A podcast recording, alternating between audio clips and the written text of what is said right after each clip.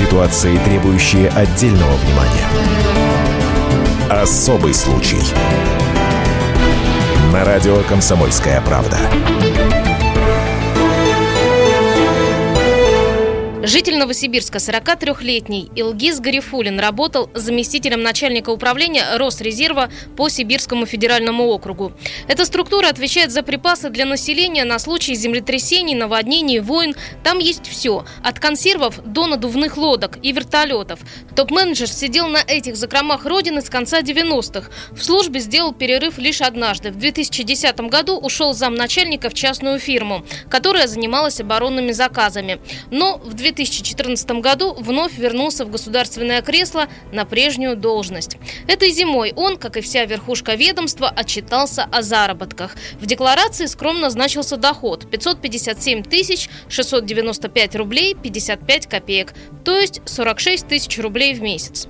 Супруга не работает, на плечах двое детей, мальчик-школьник и девочка-студентка. Единственная квартира под 100 квадратных метров записана на жену. На нее же внедорожник Volkswagen. Volkswagen. И тут в январе этого года у безработной жены Гарифулина вдруг появляется новая иномарка Porsche Cayenne. Стоимость более 6 миллионов рублей. Откуда бы это? Вроде муж премию не получал, тем более на такую сумму. По бумагам машину подарил некий Станислав Кабанячий, не родственник и не друг. Подарок привлек внимание сотрудников ФСБ. За Гарифулиным стали наблюдать и выяснилось, что он живет как богач. Причем не как подпольный миллионер-корейка, скромно и незаметно, а на широкую ногу.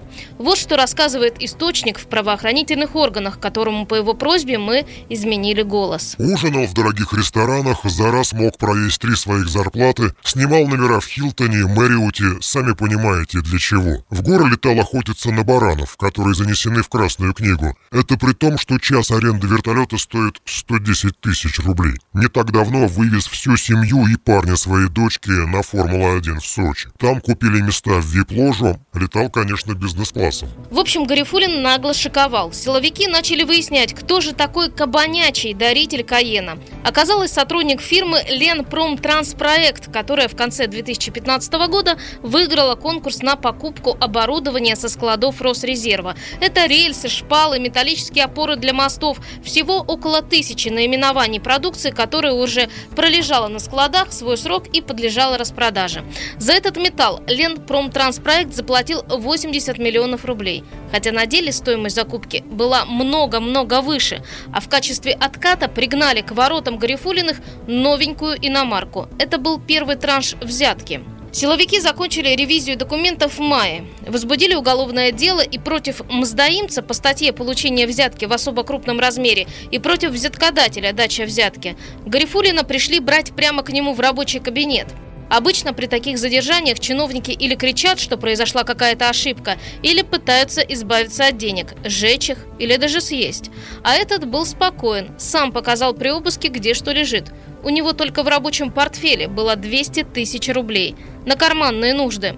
Но это мелочь по сравнению с тем, что нашли при обыске дома. Он живет в элитном жилом комплексе в Кедровом лесу. Одна квартира на жене, другая на дочке второкурсницы. Там же таунхаус, записанный на тещу, более 200 квадратных метров. Два КАМАЗа, один переделанный под охотничий домик. Land Cruiser 200, Porsche Panamera, Porsche Cayenne, Range Rover Sport, Volkswagen Multivan, Volkswagen Phaeton, Mercedes Мерседес. Дома, а также в банковской ячейке были найдены более 100 миллионов рублей в различной валюте, еще многомиллионная коллекция оружий коллекция дорогих наручных часов. В Новосибирске Грифулина уже прозвали казнокрадом-рекордсменом. Вот что говорит местный борец с коррупцией, общественник Владимир Кириллов. Ну, это, конечно, является рекордом, потому что он переплюнул и губернатора Сахалинской области Хорошавина. Скорее всего, данный товарищ действовал не один. Это была схема общероссийская с покровителями в Москве. Многие опасаются, что будет давление на следственные органы, региональные, следственные стороны московских покровителей, в том числе крупных лиц в погонах. Кириллов говорит, что общественники часто замечают, что декларации чиновников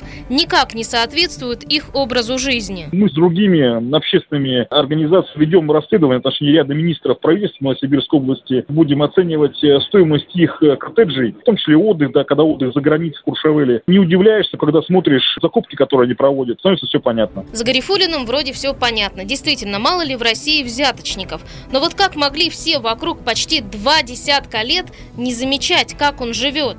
Чиновник ведь даже не прятался, а ведь у него и начальник есть, и подчиненные, и прокуратура его ведомства наверняка проверяет по пять раз в год. Телефон руководителя Сибирского Росрезерва который день молчит. Говорят, начальнику Гарифулина сейчас не до комментариев журналистам. В ведомстве идут обыски. Дозвониться удалось до управления Росрезерва в Москве. Но и там были скупы на комментарии. Вот что сказала пресс-секретарь Екатерина Бородай. Сотрудники оказывают всемирное следствию. Со своей стороны Росрезерв начал служебную проверку. Я не располагаю информацией. Все, что могу сообщить, я вот сейчас сообщаю. Виктория Минаева, Комсомольская правда, Новосибирск.